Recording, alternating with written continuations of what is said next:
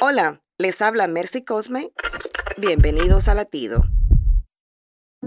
¿Te ha pasado que bostezas o te ríes cuando alguien más lo hace? ¿En un funeral lloras sin conocer a la persona que falleció sin saber por qué? Bueno, es porque es contagioso.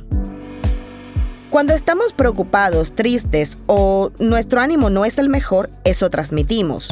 Pero si nos enfocamos en la belleza, en la gratitud, en ser amables, cantar y sonreír, eso contagiará el ambiente a nuestro alrededor de paz, amor y alegría.